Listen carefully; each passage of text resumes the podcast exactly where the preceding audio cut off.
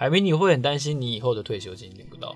我才刚出社会，你就开始想退休了。因为我觉得二零二零年有一个很特别的点，就是劳保年金其实已经在崩溃的那个边缘了。然后现在我们又觉得说，我们好像市场的震荡这么大，其实就算我们有一个主权基金，它能够带给我们国民的退休的收益是不可以不可以期待的。所以，我们这我们上一集访谈过了教官谈他的一些投资逻辑之后，我觉得这一集。可以请教官杨礼轩先生来聊一下，他如何从他的军职然后转职，他他以前的工作带给他一些什么样的收获，让他可以培养出一个很仔细，然后呢实事求是的一个投资的逻辑，让他能够走得这么远。让我们欢迎算力教官杨礼轩。各位听众大家好，很高兴今天又来跟各位来分享我。过去投资的一些经验跟我的一个生涯的一个规划是，教官，你觉得你曾经说过说，其实军公教人员是最适合投资理财的一群人，你可以跟我们解释一下这句话是为什么吗？呃，其实因为军工教它跟一般在我们民间上班其实是不一样的啊。啊，其实像今年的疫情，我们就发现了，就是说，哎、欸，有很多人，目前大概还有两万多人实施无薪假。对，啊，那也就是说，民间企业其实它很现实的一件事，就是说，如果老板他今天开的店不赚钱了，餐厅不赚钱了，说关就关。当然。哦，所以以我住的地方来讲，在疫情。疫情很严峻的时间呢，大概在三月、四月的时候就已经关家关掉了两三家的餐饮店，所有员工就直接支遣。对，那所以说，其实你如果在民间企业上班来讲的话，你。哎、欸，你很难去规划我每个月去投资多少钱？为什么？因为你会想说，我会不会下个月就没有工作了？我下个月没有工作的话，那这个钱我应该是先拿来吃饭，不是先拿来投资。当然，所以你会对于投资来讲的话，对于钱，其实你会有一个不确定性的一个感觉。是。可是军工教很不一样，军工教是这样子，军工教是，哎呀，不管只只要国家没有倒，不管怎么样，基本上是你。到下个月，有的是一号，有的是五号。比如说像我都是一号领领薪水的。嗯，好，那我在以前上班一号领薪水的时候，我就可以，我即使我在上个月，我就可以确定我一月会有多少钱。好，那这样来讲的话，其实就军工教而言来讲，他不管怎么样，他很确定的是，我下个月我只要不贪赃枉法，我不要去贪污嘛，对不对？对，不去违反政府法令，我每个月我固定就有薪水可以领。嗯，那么。这些薪水扣掉我的一个花费来讲，我就可以去规划它是能够拿去投资的嘛。那在民间企业，它相对就不一样啊，它可能就是会有刚刚我前面所提的一个问题啊。那对，那你就会有一个不确定性的感觉。对，那像以我个人来讲。以前我跟我太太刚开始决定投资，在九六年刚开始决定投投资股票，因为早期我们都是买房子嘛，买房子有钱就拿去买房子，房贷缴完之后再继续有喜欢的房子，再贷一笔钱出来缴投期款，再继续缴房贷买房子。其实我也把它当做是一种存钱，强迫自己存钱的一个方式。是。那可是到了九六年的时候呢，当时房价都已经呃九三年的时候房价都已经很贵了哦，那开始我们就去思考有没有其他的一个投资方式。哎、欸，可是刚开始我我的投资的一个方式，我竟然是去存零存整付。那也因为零存整付，有一次满了一年去拿，看到利息实在是少得可怜。那个时候还比现在高哦，我觉得是那时候还比现在高啊。那哎、欸，我看到利息那么低，我就在想说有没有其他的一个投资的一个方式？是。那于是我就去思考，就是说，哎、欸，如果我、欸、以前我们军工教的一个想法其实很简单哦，我只要做到退休，我退休以后国家会。国家每个月固定会给我月退俸哦，对，都是这样想的。是啊，那可是呢，月退俸这个我就会去思考一件事：未来够不够用？那以前呢，我的思考是说，哎、欸，我只要好好认真工作呢，国家未来在我退休的时候会养我。那可是呢，你看我们军军人以军国军来讲，以前是五十万的大军，现在大概现员大概剩下十八万五千人，以前是五十五十万人在。缴费哎，怎么差这么多啊？那现在呢是只剩下十八万多人在缴费，所以缴的人少，领的人多的话，那你说会不破产吗？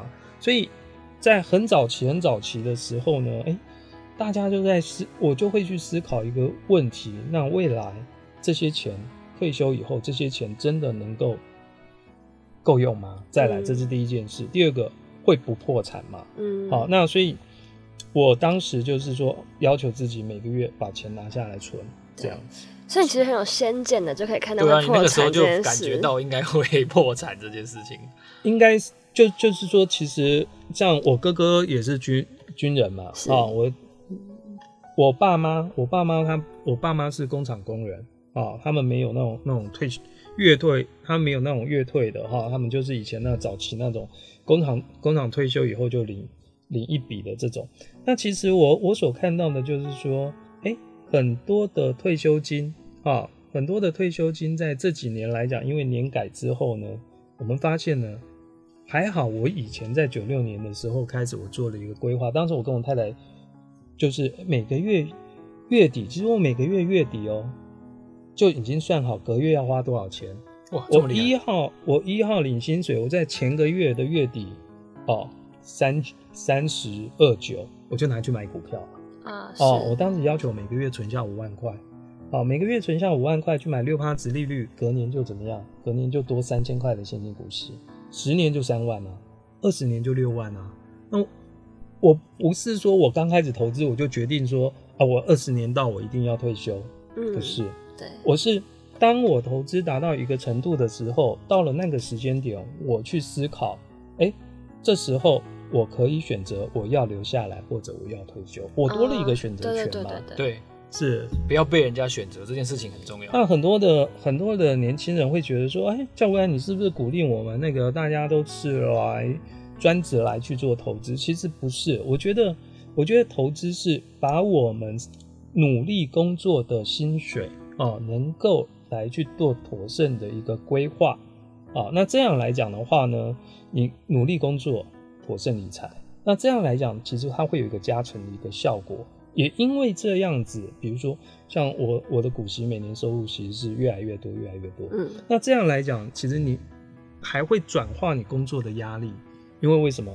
当你去思考，我每个月很努力、辛苦的工作，虽然承受了一些压力，但赚的这些钱呢，不用拿去做不错的一个投资，它隔年它又给我不错的一个孳息跟获利。那其实它它能够会让你去转化你的压力。对，你觉得全职投资的好处是什么？其实，因为我基本上来讲，我都是长期投资，我。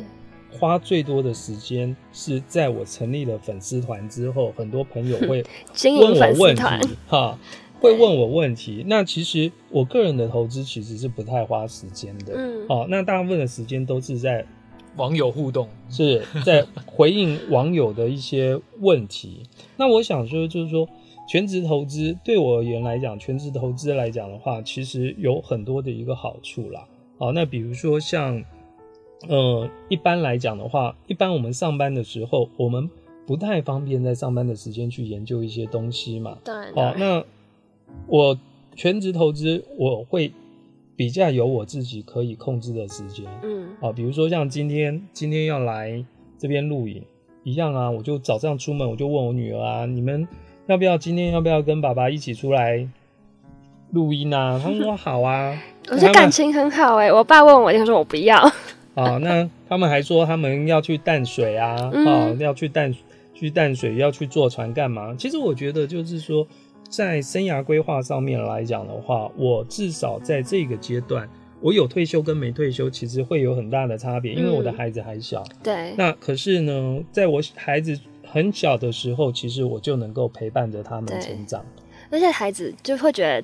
童年只有一次，如果现在不陪，之后就没有机会了。那很多的军人是这样子，他很多的军人，因为他是有要不断的去调单位，哈，就是说去那个会去调动，离家都很远啊，不能上下班，只有假日的时候才能够回家。那所以说，其实在我有很多的学长哦，他在退休之后，他就有私讯给我，他们说他们很羡慕我的一个生活，嗯，啊，他们说。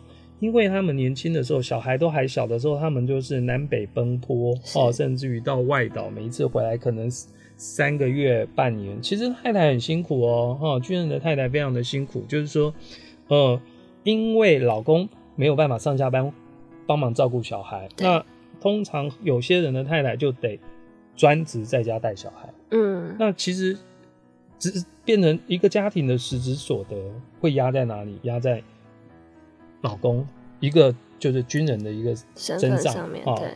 那这样来讲的话，其实就是说，哎、欸，整个平均下来，反而一个家庭的实质所得并没有很多，可是太太又做得很辛苦，家里面小孩又带不到，嗯、哦，那这就很多。我有很多的学长，其实他退休以后，他们有这个感触。嗯，那你觉得军人这个工作带给你现在有什么影响吗？你当初是在军营里面，还是是？呃，我在读五五专的时候，我成功你毕业的时候，呃，成功你结训。我在成功岭的时候呢，我结训以后，我又回到了学校，以后我就开始准备了预官考试了。是，所以我是在五专五年级的时候毕业那一年考上预官，嗯、哦，军种官科都是自己选，所以我从少尉就一直是上下班单位。那我大概每两到三年，我自己会请调一个单位。那因为我自己是在学国贸的，所以我就、嗯。选择到中正机场那边去做军品进出口啊，是就就去报关了哈，就是去报关，当然也是待了两三年。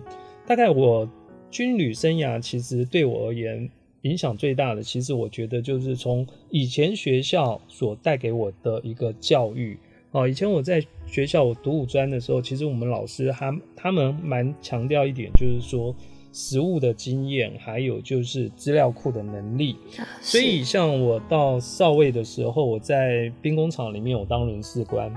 哦，当人事官，我就，哎，因为要管理一千多个人的员工的相关的一些资料，哈，那所以我就开始，我就自己写程式，是去把这些资讯来资讯化。哎，因为这些人他每天会调工，今天可能在这里，今天在这个所，明天在那个所。哦，那所以你不透过资讯系统，其实你是没有办法去做有效的一个管理，你会管理的很辛苦。是。那所以说，当这个东西建立起来之后，其实工作就更轻松，我反而能够去花很多的时间呢，再去精进自己。那后来我请调到中正机场，其实到中正机场也是一样。我刚开始到那边去的时候呢，所有的业务都得那个承办人要在，你打电话给他，他要在，他才能够告诉你，你这一批货。目前通关的进度如何？目前什么时候要分运到哪里？有没有在仓库？那后来我到那边一样，我我就是写了一个系统，我就把它资讯化。资讯化完之后，大概三个月的时间把它资讯化以后，所有的人只要哎、欸，所有的友军单位，他要想了解他目前进出口的货目前在哪里，目前的状况怎么样，只要打电话来，任何接的人都可以告诉你，你现在货在哪里，你在。仓库的什么地方，什么时候分运到分运到你们的那一个基地基地厂库？哦，那像这样来讲的话，其实我就差不多花了三个月的时间去把它做物流的一个资讯化。我觉得我我是一个比较属于比较懒的人，怎么说比较懒？其实我我是觉得你能够一样一件事情能够不要重复做，我们就一次把它做好。当然，那么呢？像我就把很多的重复性的工作，我去把它做成资讯化。那这样对我的工，其实我就省下了非常多的时间啊。对，就像其实投资也是一样啊。我就喜欢把我所研究的东西，我写了去用能够程式能够写出来，我们就程式写出来。对，对啊。像刚刚你提到，就是说之前刚开始你所聊到说，哎、欸，你说你也在学 Python，我就觉得很好奇啊，为什么？你是不是学资讯的？哇，原来正大的经济系也要学 Python，那实在太厉害了。现在军工教的邀请你去邀请公职的分享这种讲座里面，你你会感受到，因为年轻改革的关系，他们会有比较强，至少比以前强烈的这种焦虑感。那他们的疑惑跟困难通常是什么呢？其实，因为军工教一般来讲的话，它都属于在比较保守的一个环境，尤其他所接触的一些讯息，好。那通常来讲的话，像这些这这些讲座呢，我去跟他们分享的时候，我特别会去跟他们强调，就是说，在哎，什么叫做 IR，对不对？哈，什么叫做那个年化报年化报酬率，实际上该要怎么样去计算？那当计算出来之后，他们才发现，就是说，以往他们都喜欢去存什么那个储蓄险啦、投资型保险，他们完全没有想到，实际上那真的拿去投资或者。真的拿去投资，哈，或者在储蓄的一些效果来讲的话，其实年化报酬率通常都还比那个活存还要低。对，当然当然。那所以，嗯、那当这些你去跟他讲这些的时候呢，哎、欸，实际计算完之后，他们才恍然大悟，原来我我一直一直期望我以前的这些，他们都会认为这是一个稳健的投资，确实也是稳健的投资。可是他们并没有想到，就是说，在二十年以后、三十年以后。这些通膨，对，其实实质上是造成他的钱是越存越薄。对，那这些人来讲的话，其实目前所看到的很多的军工教，其实他最担心的一件事，年金改革会不会未来还会再改？嗯，其实有可能。为什么？因为为什么？因为因为因为其实在这一次的军工教的年金改革完之后呢，他有告诉你，就是说，哎。改革完之后，我们预期在未来的十几二十年以后不会再去做一个改变。嗯，欸、可是我现在才四十几岁，对，十几二十年很短。未来的二十年后就是明，就是我六十几岁的时候。六十，哎，其实我的我这一生，虽然我的年纪没有很大，但是我这一生其实我也碰到两次的年金改革。第一次，第一次是在大概民国八十四年的时候啊，那一那一次的退休制度的一个改变，再加上这一次的一个年金改革。嗯但是我还是必须要说，就是说，哎、欸，其实如果没有年金改革的话，我坦白讲，所有的资料显示，我们军人退休金在一百零七年会破产。嗯，我可能我可能连目前基本上的现在所拿到的一个退休金都没有。对，好，那所以我想走到这这个地步来讲，有些东西是就是呃不得不做的啊，就是不不得不做的。毕竟年轻人越来越少，缴钱的人越来越少。哦，那我们基本上就我们能够自己靠自己啊，那当然是最好。那很多的为什么其实大部分来邀请我去演讲的都是几乎都是军工教单位的人事部门。嗯，其实人事部门他们也很重视这一件事，就是说，哎，如何能够让所有的军工教的员工他能够安心的工作，但是他的安心工作又能够在他年轻的时候呢，他就能够。哎，教他们怎么样去好好去规划他的未来的一个投资，能够帮助他未来的一个退休生活。所以，其实感觉出来，很多的军工教的朋友是充满了危机感。是，你刚才提到说，你以前的投资理财的方主要方式是买房子。在二零二零年这个当下，你觉得比较年轻的人，他应该买房子还是买股票？我觉得啊，我年轻人有钱买房子吗？假设他有一笔钱可以运用的话，我我我觉得是这样子哦，就必须要先去思考一件事，就是说，现在年轻人要买房，其实不要说年轻人啦，我觉得我我觉得虽然我每年股息都还有两百万，你叫我买房子，我觉得我还是买不下手。是啊，那之所以买不下手，其实有几个考量。第一点来讲的话，其实我们看到了，就是说。现在房子其事实上是越越盖越多，嗯啊，我们的人口其实并没有增加很多，但是我们的这个我们的房子越越盖越多。其实像教官我这个年纪的人，我们周遭的朋友很多都是两三间房子的，对。那实际上很多人买的房子其实是空在那里。那就投资报酬率来讲的话，是不是划算啊？这很难讲。但是你买了一间房，其实它的流动性可能就没有那么好。为什么？因为我买房投资，我并不是说我现在房子要卖我就能够卖。对。可是呢，买股票呢，投资股票其实有好好处。其实我投资的股票一样，它拥有很多的资产。这些公司它有土地、有厂房、有资产啊。那我投资它，但是如果呢，我现在随时要变现，我三天后我就可以拿到钱。对。好，三天后就可以拿到钱。所以我会比较建议年轻人，就是说，如果你现在可以住在家里啊，那。如果可以住在家里，或者能够租房子，基本上你可以先把你的钱拿去做一些稳健的投资，嗯、啊，那这样来讲的话，它相对能够获取一个不错的报酬。那像我现在来讲的话，我从九三年之后我就没有再去买房子了。为什么？其实我也思考了一件事，第一点，我房子够了，好，那反正。以后房子应该也不会很少啦，应该也是蛮多的，尤其到中南过多。对对，所以我觉得就是说，在投资，在要年轻人到底要不要买房子的这件事来讲的话，当然你还要先评估你的所得嘛，嗯、不是说银行利率低你就去买嘛。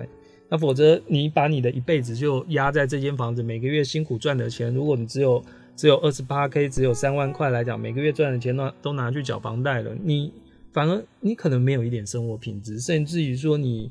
要去投资自己，去提升自己，要去学什么样的东西，你可能连这一点的学费，你可能都缴不起。那我觉得可能不见得是一个好事。是，那你平常会现，可是现在孩子还小，但你会灌输他们一些可能储蓄的概念吗？对，这点蛮重要的。基本上哈，我小孩的部分我没有给他去灌输太多的一些理财观念。是，但是就是说，一般来讲的话，比如说我们出门的时候呢，看到自己一些投资的标的，我就会跟。孩子讲，就是说，哎、欸，这个这个是我你爸爸有投资的，那我们省下来的钱哦，拿去买股票，不管是买到我的，买到孩子的，我都会跟他讲说，哎、欸，买买股票了之后呢，这些钱呢，开始就有人在帮我们经营这家公司，帮我们努力的工作的赚钱，那隔年就会有钱给你，哎、欸，慢慢慢慢，其实孩子他就听得懂，哦，他就听得懂。那我想，孩子在这个阶段来讲，我还是让他快乐成长。好，第一点，他让他快乐成长，那他还是好好读书。好，那不太需要就是说带商业的东西去太琢磨太深给他。有一次我我小孩看到一张发票，他拿发票，我小女儿她那时候才幼稚园，幼稚园中班吧，她看到一张发票拿给我，爸爸这是不是股票？我就觉得蛮蛮好笑的。他知道什么是股票的概念吗？哦，他目前他现在大的知道哈，那就小的来讲的话，在认知目前这个认知能力应该还是不是很清楚。可能像在家看盘的话，不是都会有那个电视上都是那股票，他们会跟着一起看吗？我没有在看盘啊，哦，哦，因为基本上这点很很特别。我觉得很多投资人是我至少我搭捷运上下班，在二零二零年，对，一台捷运，我觉得超过三十个人，这个荧幕是在看盘，是看盘前就在看。盘中更不用讲，一定是在看盘。一般哈，我一般这样子啊，就我个人而言来讲的话，我只有决定我要买什么股票，我就下好单，我决定好价格，嗯，我就下了单，买到了就买到了。就不看了。下那个收盘以后呢，其实我只有五点多的时候，因为我的城市自动会去汇整所有的资讯嘛，汇整完之后，他告诉我目前的持股，目前的持股今天今天总市值增减还有。相关的新闻其实它都是自动会诊的啊，都是自动会诊的。我根本不需要，因为我们不是像那些去做盘中啦、短线交易的啦，哈，我们是长期投资的。我只会我，而且我每天我每天早上第一件事，我就会去看一下，哎，昨天有没有我长期投资出借出去的股票，人家还回来？嗯，如果有还回来，那我就再丢出去，再去借人家而已。出借给别人，对，哦，那所以除了股息收入以外来讲，我股票出借收入哦，又有额外的出借一笔收入。像我在上个月，上个月最多单日出借一千五百万的股票，就是被借走，啊，被借走，大概平均介于零点三到两趴之间，嗯，哦，两趴的最多。所以其实对我而言来讲的话，我觉得看盘那是短线投资人才需要做的事情。对我而言来讲。我投资下去的时候，其实我就大概我已经预估他明年能够赚多少，嗯，明年能够分配多少股息给我嘛。哦，就像我刚刚提到，就是说，你天然瓦斯的财报，它第一季的财报再烂，对我而言，其实我我都已经了解它全年的获利情形会怎么样的来去做成长。哦，那我就不太在意短线的一个波动情形。我们这两集哦，邀请到顺利教官杨礼轩，他让我很讶异的是说，他平常。几乎都不看盘，然后，但是他又能够很仔细、很淡定的规划好他整个投资理财的部位。我觉得这两点是不管你任何从事公职也好，甚至是在一般民营企业也好，你想要对你自己下半生的财务自由有所提升的人都应该学习的。那如果你喜欢这集节目的话呢，欢迎你到 Apple Podcast 上面给我们按五颗星，然后呢，建议我们。你觉得我们可以多要些什么样的来留言给我们？对，一定要留言，我要记得，要记得再提醒一次。好，我是周启源，我是海咪，我是专利教官，我们下一集见，谢谢，拜拜，拜拜。拜拜。